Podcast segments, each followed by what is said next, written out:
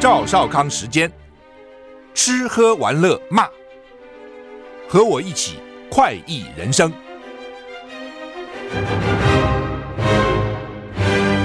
我是赵少康，欢迎来到赵少康时间的现场。台北股市现在大涨一百一十一点哈，上个礼拜五台股跌二十六点哈，那美股在这个礼拜五的时候呢，上个礼拜五了哈，是涨零点八四个百分点。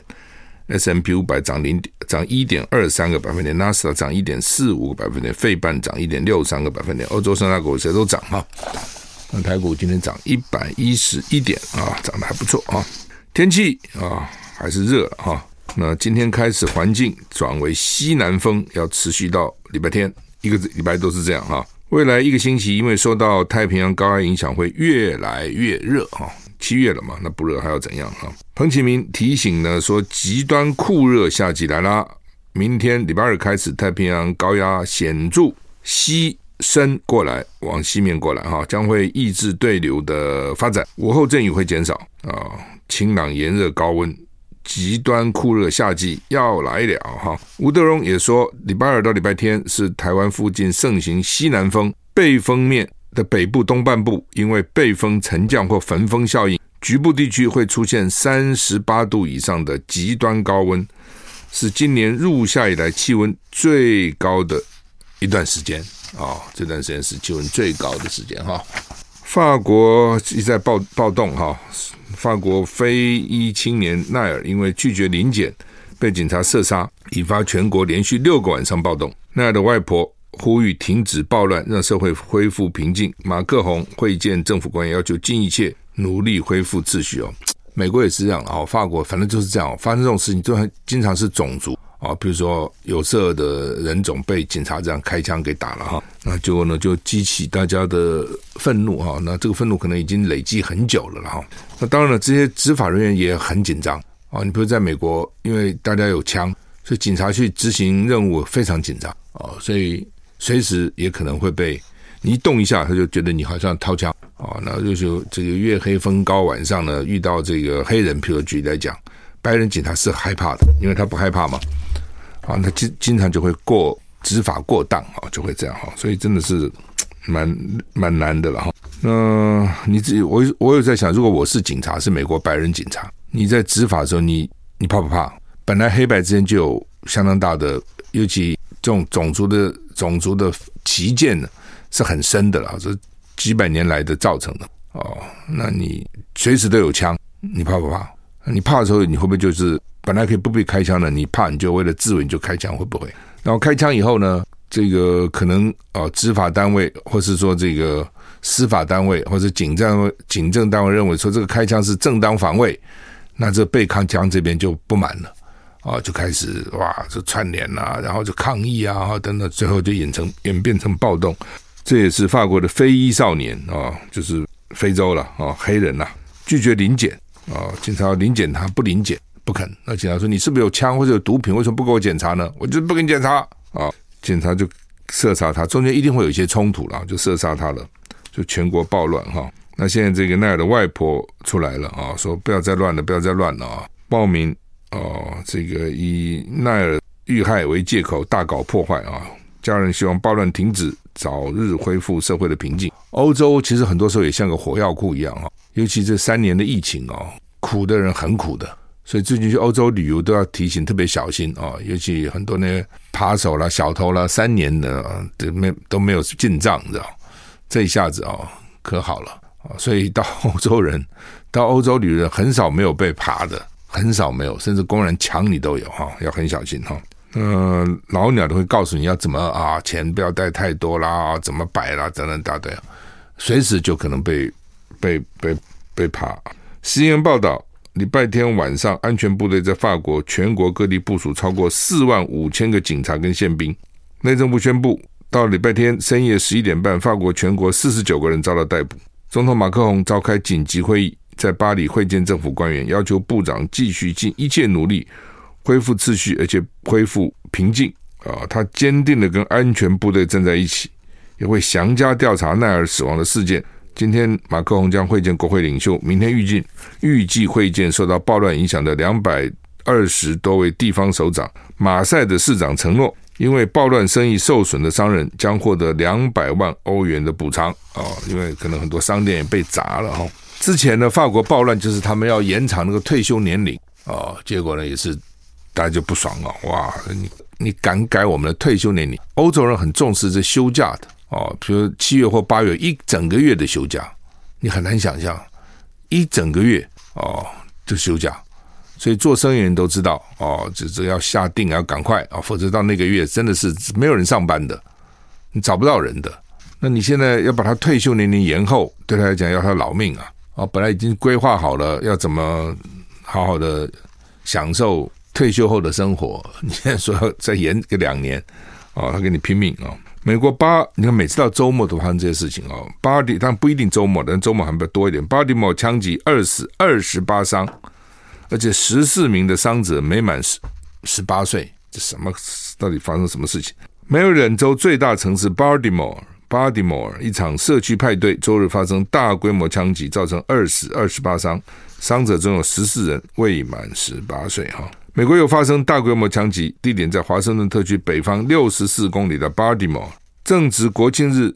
哦，对，礼拜七月四号是国庆哈，是他们的国庆哈，明天啊。那所以国庆因为它周末啊，所以呢，这个周末假期开始啊，国庆它一定是以以一个比较长的假期吧，是不是 long weekend 哦？大概有几百个民众参与的这场街街区的派对活动，目击者告诉媒体，听到了二十到三十次的枪响，bang bang bang bang bang。警方表示至少两个人开枪哦，那。他们正在调查是不是有更多的人开枪？那呼吁民众提供相关的资讯或影片，有没有照相？有没有照到？有没有录影啊？哈，枪手为什么要开枪？动机还在调查中。巴蒂摩尔市长史考特谴责枪击案，指出街头非法枪支泛滥，不该拥枪的人却能把枪支弄到手。这次案件再次凸显有必要对此情形加以处理。C N 说，死者是一名十八岁女性跟一名二十岁男性，还有。所有的三十名受害者都受到枪伤，年龄在十三岁三十三岁到三十二岁之间。资料显示，今年美国至少已经发生三百三十八起大规模枪击的事件啊，实在是哈，到现在才七月刚刚开始嘛，就六个月发发发生三百三十四件大规模，他们大规模有一定的定义的哈，死多少人也算是大规模哈。乌克兰说，他的东部战线，俄国取得进展。泽伦斯基很担心失去美国两党的支持。乌克兰国防官员指出，俄军在乌东城镇取得进展。另一方面，乌克兰总统泽伦斯基表示，由于某些共和党人发出了危险讯息，他担心会失去美国两党的支持。乌克兰国防部副部长马里亚尔指出，俄军在乌克兰东部前线地带四个地区向前推进，俄乌两军爆发激烈战斗，情势复杂。乌军在巴赫姆特南翼推进略有进展，在乌克兰南部两地也是这样子哈，就是他们认为乌克兰稍微有点进展哈。泽伦斯基说，他担心失去美国两党的支持，因为部分共和党人似乎发生了危发出了危险的讯息，对乌克兰的支持可能会减少。泽连斯基说，不管谁赢下一次美国总统选举，保持两党支持对乌克兰最重要。先前发动兵变的俄罗斯瓦格纳佣兵集团，根据首脑。普里格金旗下的 Telegram 频道表示，将会暂停招募一个月，因为瓦格纳将会把业务转到白俄罗斯。波兰内政部长表示，将会派遣五百名警察加强与白俄罗斯的边境安全。哈，就是反正那边情势很复杂了。哈，先是瓦格纳集团叛变，了，后来不是又突然停止进进军到这个莫斯科，哈。到底怎么回事哈？然后今天又说 CIA 说俄罗斯现在非常脆弱，这是他们去招募情报员最好的机会哈。那美国人当然就是我讲过了，他没有耐性了啊，打一打以后呢，他就会觉得你我打多久啊？所以泽伦斯基就很担心。这也就是你把你整个国家的安危都交给美国，你就会担心。那美国如果说啥时候不管怎么办啊？你你也没有什么道理叫美国一直管啊。从某个角度看。你是个外国嘛？美国自己事情都管不了，管你的事情要管多久啊？哦，短短的管一下也可以。如果一直一直管一直管，他就没耐心了。美国一向如此。你不管以前打韩战、打越战，中国打这个共产党都一样的。我开始的时候就帮帮你，搞一阵子他就不耐烦了。然后呢，被帮的一方一定有一些事情，不管是贪污也好啦，不管是这个。I like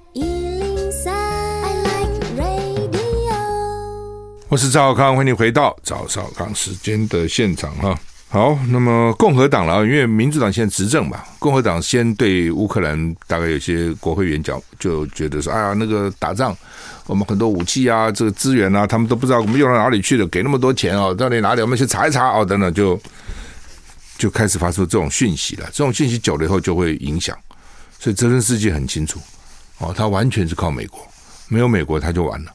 呃其他盟国这些国家的援助也是因为看美国哦，你看台湾的情况也知道嘛，比如说美军、美舰啊、美机常在这边走来走去，南海啊等等。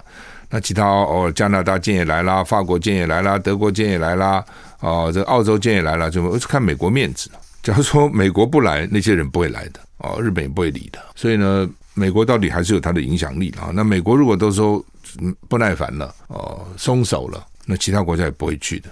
所以泽连斯基很清楚这一点，整个就是压在美国身上，所以他就担心啊，这个美国如果说先从共和党，然后接着如果到时候选民觉得哎对啊，讲的对啊，哦，那民主党也跟进，他就惨了啊。所以这就是说你不能够真的全部靠着美国了啊，你靠着美国，美国人真的说给你保卫到底是可以的，但不会嘛？你告诉我全世界哪几个地方他保卫到底的？没有啊。对对，开始他也帮蒋介石打共产党啊，后来呢，就有一些记者啊什么去同情共产党，说啊他们在延安好刻苦啊，他目标好伟好伟大啊，哦等等啊，这个共共产制度、共产主义是很吸引年轻人的嘛，对不对？你自己光想你的财产是我的，大家平均一下，这就很吸引人了。郭台铭财产大家分一分，不都很爽吗？哦，这是 这就是共产党啊。各尽所能，各取所需，共产嘛，就财产，大家来平来分平均分配共产，这多好啊！尤其在那种贫富悬殊的地方啊，所以呢，这个很多年轻的美国记者就觉得，诶，共产党不错啊，哦，国民党多腐败啊，共产党多清廉呐，就开始转向报道啊，然后慢慢慢慢就会影响，影响越来越多，影响越来越大，然后加上你打打仗又打输，哦，所以到美国后来就就抛弃蒋介石。还发表白皮书，这都是班班可考嘛。那时候跟我们也很好啊，对不对？尼克森多反共啊，反共先生啊。然后呢，第一个到大陆跟毛泽东见面也是尼克森啊，基辛格安排的，对？然后接着日本就跟我们断交了，然后接着到卡特就跟我们断交了，美国了。哦，日本先先看风向，几年以后美国也跟我们断交。像这些就是，照理讲，我们跟你好好的哦，干嘛就跟我们断交呢？就跟你断了，因为他觉得那边可能有更大的吸引力啊。更大的好处啊！好，那么瑞典人烧可兰经啊啊！你吃烧可兰经，什么不好烧就烧可兰经。俄乌战争以后呢，放弃长期长期其军事中立的芬兰，抢先成为北约三十一个成员国。瑞典受到土耳其、匈牙利的阻力，还没有批准。瑞典也想加入北约。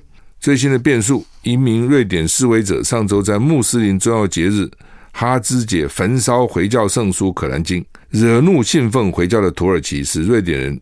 入北约，使瑞典入北约再添新的变数，因为他这个要进北约，要其他国家都要同意了，一个国家不同意都不行啊。伊斯兰合作组织在沙乌地阿拉伯城市吉达总部集会商讨对策，伊拉克、科威特、阿拉伯联合大公国和摩洛哥等国家都召见瑞典大使，就焚烧可兰经事件表达抗议。伊斯兰合作组织稍早表示，有必要采取共同措施来防止亵渎可兰经的行为。你看看，在瑞典有一个人，一个示威者。去烧可兰经，现在就可能是一个人的行为，但是现在变成伊拉克、科威特、阿联、摩洛哥分别召见瑞典大使，说你们什么意思啊？多团结啊！哦，你看遇到宗教的事情，你就算政治上有什么分歧，遇到宗教的事情，哇，这个不得了啊！所以他们说要采取共同措施，否则的话呢，你们这边亵渎我们的可兰经，那边烧我们可兰经，怎么得了啊？哦，所以一定要。联合起来加以阻止哦，所以呢，这这几个国家回教国家都把瑞典驻他们的大使找来训斥一番，警告一番，不能再发生了，好好处处理这个事情啊、瑞典政府谴责焚烧可兰经的行为叫做恐伊斯兰行径，但也指出瑞典宪法保障集会、意见表达跟示威的自由，就是说这对瑞典很困难，他要去烧个可兰经，从某个角度看。很多国家烧国旗都没有罪的，为什么？那是他言论自由的一部分，他只用行动表达，我反对你。那本来对他们来讲，就你可以反对啊，尤其北欧哦，蛮开放的国家，这是他的宪法保障这样的自由啊。你说这样就判他刑吗？哦，太麻烦了。白宫目前正在准备迎接瑞典总理克里斯特森，本周稍后会到访，讨论瑞典加入北约组织的议题。美国白宫今天证实，美国总统拜登已经排出排出本月出访欧洲的外交之行，预定前往英国出席在立陶宛举行的北大西洋公约组织的高峰会，并且到芬兰参与北欧峰会。所以拜登还很忙哦，先要到英国。然后再到立陶宛，那是 NATO 北大西洋工业的高峰会，然后呢，再到芬兰，北欧又有一个峰会啊，所以呢，这个时候发生这种焚烧可兰经哦，你就什么事不好惹，就惹惹这个事情哦。我们现在再回来。我喜欢，我喜欢我是赵少康，欢迎回到赵少康时间现场。这个是现在大涨一百五十一点哈。美国中情局长 Burns 说跟大陆脱钩很愚蠢啊。路透社报道，美国中央情报局局长伯恩斯表示，美国与中国经济互相依赖很深，跟中国脱钩很蠢，但美国应该试图分散供应链啊。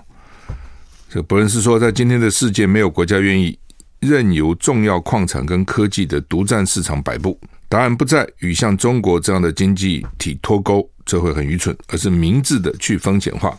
以及借由取得有利的供应链，保护美国的科技优势，投资产业的产能，去去进行多元化。此外，在布林肯访问北京以后呢，美中仍旧持续沟通。隶属于大陆外交部的中国国际问题研究院长呢，徐步今日到美国访问，而且要会晤美国主管东亚事务的亚太助卿康达，就是说彼此之间还有互相的往来了啊。虽然这个布林肯访问以后呢。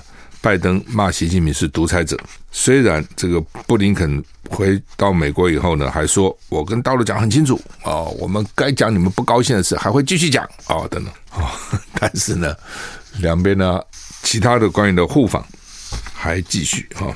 好，那么我上个礼拜去日本去了五天了啊，去了五天，这大概是四年以来，因为从疫情嘛啊，疫情之前啊，你也没想到疫情会来啊。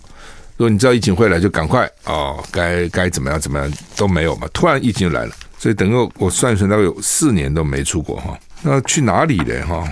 美国好像没什么好去的哈。欧洲是不错了哈，但是欧洲治安，我刚刚讲哦，抢来抢去哦，偷来偷去，爬来爬去，你不很烦吗？你到个地方要随时注意有没有人靠近你哦，有没有什么来问路的哦，然后是跟你搭讪的哦，然后呢，各种他有各种招了哈。呃，他都是不是一个人的，都两三个人一组，这个人碰你一下，那个人就反正就上下其手，而且速度非常快。那另外就是你到欧洲去，你们有个十天大概是不够的哦。你光飞机你是怎么来来回就搞得你两天哈。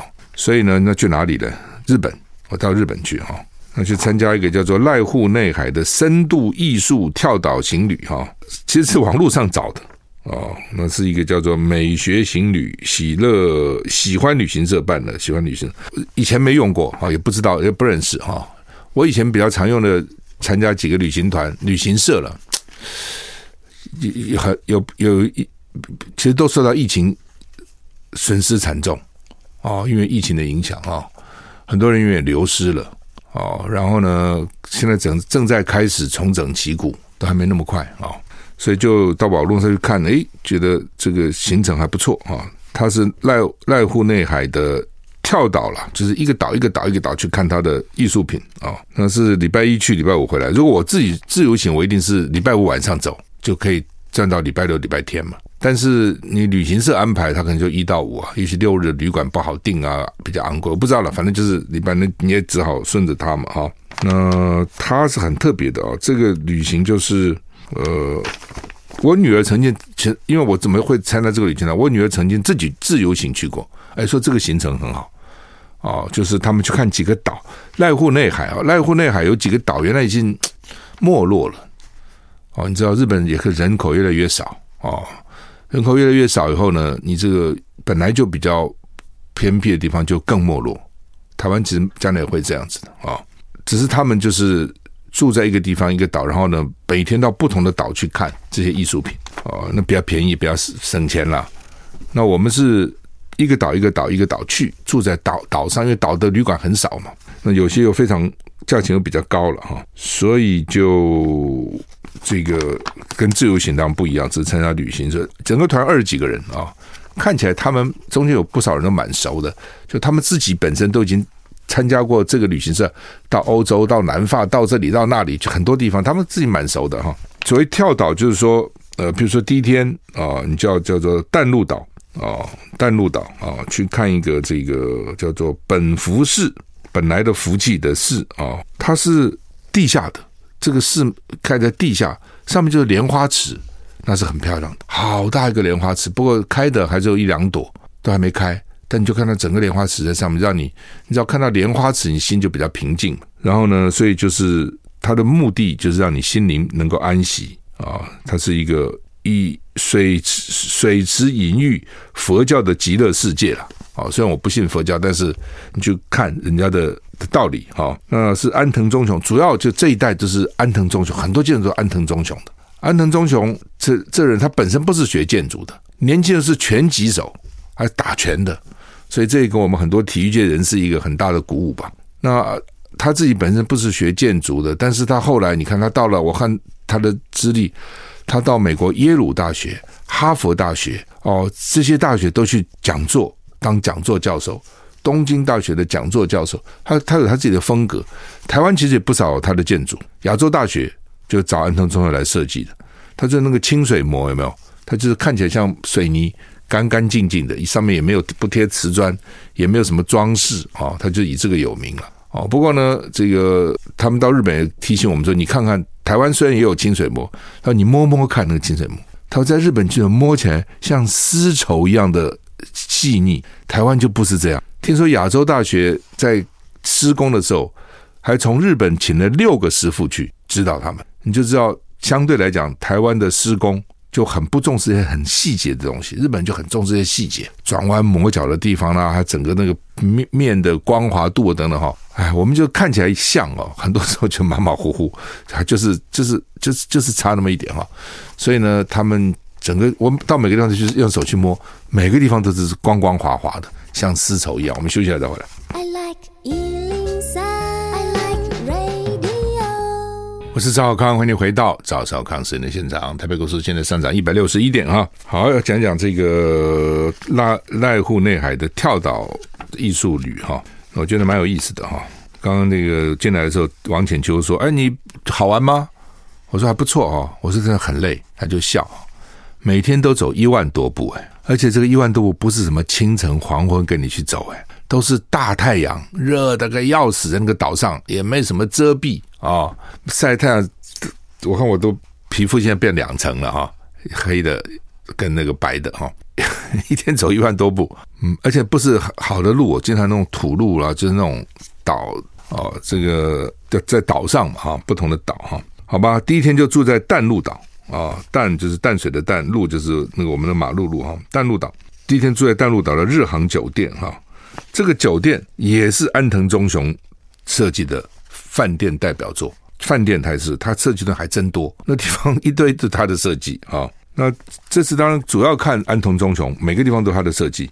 另外就是草生弥坚哦，也很多。他那个南瓜有没有哦？黄色的南瓜，红色的南瓜，他的作品现在不得了了啊！他的画啦，或者他的雕塑，在拍卖场都非常昂贵啊。以前其实没这么贵，以前也贵，但是现在非常昂贵哈。而且台湾人很喜欢。哦，台湾都喜欢日本哦，所以这种日本的艺术家的作品，台湾人很爱。另外，这妹岛和氏啊，也在台湾有不少的地方找他去设计哈。所以第一天，因为到的时候早上到了下午，其实已经只能看一一两个景点哈。第二天啊，到直岛就直接的直啊，直岛这是蛮大一个岛，那去看这个李宇焕美术馆。这个李宇焕是个韩国人，他的东西在很多的拍卖场，苏士比啦、Christie 啦。这经常还可以看到他的拍卖品哈。那韩国当代艺术家真奇怪哈，日本人居然能够那么欢迎韩国去替他搞一个美术馆在那个地方。那还包括他早期的绘画啦等等哈，他的这个这个他的他的作品哈，那很难形容，因为他们这种都是现代装置艺术，你知道，它不是一个画，一个绘画你很容易知道到底。它它到底也不是很容易的，抽象画你也不见得知道它讲什么。但是装置艺术哦，就都要解释我这个艺术家我为什么要这样做，我的目的是何在，我想表达的是什么，而且不同的人看起来呢，可能都有不同的那个感受哈。好，那么这是李宇焕，接着到地地中美术馆，这个在一个山上，为了安藤忠雄为了不破坏这个踏户湾呃濑户湾的美美丽景色，濑濑户内海嘛，为了不破坏这个这个濑户湾海湾的美丽景色呢，所以这个建筑是埋在地下，地面上看不到建筑，在埋在地下哦，只是呢顶上有很多几何形状的天窗。原来透光啊，透光啊！我看了以后就觉得，哎，台湾的建筑，如果说屋顶上如果是最最高了，或是平房，或是楼的最高层，开个天窗，能够看到那个天云的变换，其实也蛮美的。所以他们认为说呢，这个建筑跟自然的无声对话，彼此依存，彼此交流，彼此共生啊。那个地中美术馆是里面是蛮精彩的哈。那这也是这次重点之一了哈。它另外住也是重点，它这个因为这个岛上民宿当然有一些，但旅馆其实很少哈，所以很难定。我记得几年前我有个大学同学哦，在美国当医生，他住到那个美术馆，住到那个旅馆，就还跟我讲说，他这这这层能够住到这个旅馆，真是不简单啊！等等哈，他这个濑户内海这边，他有艺术季，就这些岛本来都要没落了，后来这些艺术家就来复活这些岛，就在那边举三年举办一次艺术季，三年办一次，那一次呢，春季一次。夏季一次，秋季一次，冬季大概太冷，一次可能就两三个月，两三个月，两三个月半，所以那些岛民都跟着起来，都参与了。你看岛民很多那种老阿伯啊，什么老太太，哪懂什么艺术呢？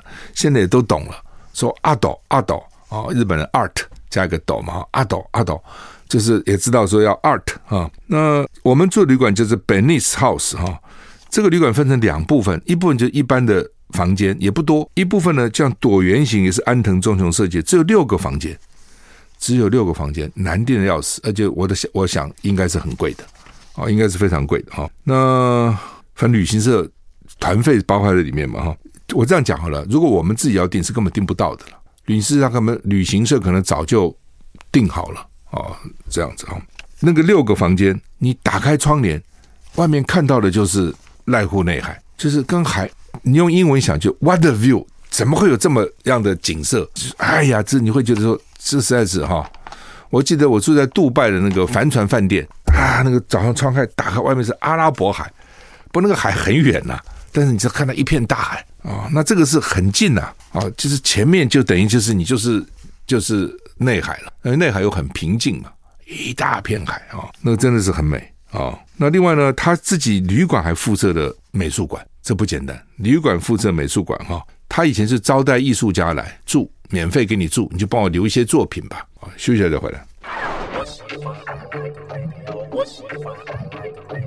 我是赵少康，欢迎回到早上刚时时间的现场啊！台股现在上涨一百七十点哈。好，刚讲啊，这个 Beneath B E N E S H Beneath 它是 Beneath House 的上面一个椭圆形的建筑 Oval 啊，只有六个房间啊。那他自己有一个美术馆，他们就讲说，最早的时候呢，很多年了，几十年以前，他们就是请一些全世界的年轻艺术家来住，然后就请他们留一些作品。那当然，这些作品有些后来就蛮值钱的啊、哦。那也有些作品他是买来的了，比如有一个叫有一个作品叫 David Hockney 啊，H O C K N E Y 哈，挂很大一个作品挂那边，我们一看就说，哎，这个作品怎么放在这里？而且没有任何保护哦。没有说什么警卫站在旁边，然后是加一个框，没有啊，就这样子。我想，万一有一个疯子去那边给你用刀给你割两刀，不是很多美术馆就是给你泼一下怎么办呢？那大概那个他们有导游啦，带我们导，他不还刻意不去导这幅画。我就说这个画可以前阵子在拍卖，卖多少钱？你们知道吗？十亿新台币，十亿一幅画，这样的画就这样子摆在这里，哇，实在是哈，这个你很难想象哈。好，那么。所以有不真的不少艺术作品了哈。那另外指导呃地中美术馆，它也有不少的这个呃好的作品啊，也不少好的作品哈。那另外呢，这个接着就在我们在直岛住了两夜啊，后来从到丰岛是包船去的啊，所以包船就是他一般有那种定期船的，但是船的时间不见得合我们嘛，所以旅行就包了一个小船去。到那个岛，第一个听什么心脏音，什么意思啊？就是这是法国的一个艺术家哦，他就说去的人呢，你可以把你的心跳的声音留下来，你也可以去听听别人心跳的声音。哦，到底人家心跳怎么跳的？我在想说，那个心脏科医生去听，大概是很有意思的。到底哎，这个心脏有没有问题？有没有这个这心律不整啊？等等啊，你要不要留下你的心脏音？其实蛮从某个角度也蛮可怕的啊，在一个房里面就听到咚咚扑通扑通扑通，听那个心脏音哈，这也是艺术。另外，丰岛美术馆哦，它是像一个贝壳形状，这叫做西泽立威设计的哈，西泽立威哈，像个贝壳一样，上面只有两个洞，一个大洞，一个小洞。那你可以躺在那个地方，也可以坐在那个地方。他们说热门的时候，一个人在里面只能停十五分钟，但是我们去，因为这不是艺术季嘛。啊，艺术季的话，他们说人满为患，你走都走不动，每个地方都要排队。还好现在不是艺术季哈，呃，刚好我们他们就说你们运气真好，说呢又有大太阳，又有一阵子风，又下一阵子大雨，所以不同的气候你们都都遇到了啊。这也是旅游经常是运气嘛哈，旅游就是运气哈。那另外呢，安藤忠雄另外有一个叫做 Bennett House Park，一个公园也是他设计的啊，所以你看他。东西真多哈，然后呢，第四天到包船到全岛狗那个全岛了。我说为什么叫全岛？其实现在岛上的野猫比野狗多。那全岛现在原来人很少，现在因为老人一直死哈，现在全岛只剩下三十五个人，整个居民那个岛其实也不算小哦，当然不是太大了，但是有三只有三十五个人哦，原来还有五十几个，越来凋零凋零凋零，现在只有三十五个人。所以呢，他那个岛上哈。本身就是这个由这个妹岛和氏他在规划了一个美术区，一区一区不同的艺术家啊，然后去设置不同的艺术区。那那天刚好可能休假了，说我们等于是包岛，整个岛就我们这个团。然后呢，很多义工哦，还特别跨海而来，年轻人哦，他们就靠义工。我说那个花草长那么好，我说不可能靠这三十五个居民嘛。他说很多义工。定期来照顾，哦，就为了这个艺术季，就培养了很多，招募了很多义工，在不是艺术季的时候，他们就要维护这个场所啊、哦。那那边有一个这个炼铜厂哦，当前当年是炼铜厂，一次世界大战的时候，后来现在也变成一个美术馆啊、哦。另外呢，就是它有这个艺术艺术建筑群，就是就是艺术群呢、坐坐落在那个地方啊、那真的是你会觉得。蛮佩服那些义工的哦，就我们去就好几个好多义工就来了哦，卖一些产品啊哦，甚至中午做饭给我们做饭给我们吃啊，当然饭很简单啦、啊，鯛就是鯛鱼跟饭做一碗饭哦，一个甜点一个汤，大概就是这样子，但是是很不简单啦哦，就是说就是为了你一个团，人家就动员起来这样子。呃，就是你可以看看到他们为了救这些岛哦，这些已经没有什么人的岛，用一个艺术季把它串起来啊，每三年就哇人满为患，大家就来，很多欧洲、美国人、台湾人去的也很多，都去看，日本人不用讲了哈，然后让这个地方能够重生，哦，然后呢，因为你 岛民年纪都很大，所以呢，忙完一年 要休息两年，哦，要休息两年，那我们就问说那。那平常你们靠什么为生呢？各自有各自的工作，有的是种田的，有的做生意的，有的做职员的都有。然后到了艺术季来的时候，就集合起来，好来来服务。好像我们那天也是，有些帮我们服务的人，很多都有各自的工作了。只因为我们去了，他们就来招呼我们，招待我们。好，等等。好，那么这个 旅行的时候你就知道说，哈，旅行也是很累的。哦，因为每天走一万多步晒太阳哈，真的很累的啊。所以呢，我也常想说，趁着还有体力的时候，哦，能够玩就去玩吧。哦，到时候呢，有很多地方真的是要很有体力才能够玩的。哦，你体力不够还不行的啊。好，台股现在上涨一百六十一点啊。今天联合报头版的新生儿死亡率呢，跟这个中国时报头版的国造前舰呢，把风壳当下水哈，都是很重要的新闻了哈。就是我们因为高龄产妇多，哦，去年新生儿只有十三万，是有史以来最低的。以前最高的时候一年生四十二万，去年只生十三万，而且因为高龄产妇多，所以早产啊，什么可能各种问题啊，遗传的问题等等就会比较多。好，所以我们的新生儿以及婴儿死亡率就很高。哦，在亚在亚在韩国、日本比起来都算是高的。那我们的潜舰也是哈，下水呢，说本来一年以后才有资格下水，现在呢就为了大内宣，就是要下水了，封壳就下水了，只是在陆地上，还不是在水里面哈。好，我们时间到了，谢谢你收听，再见。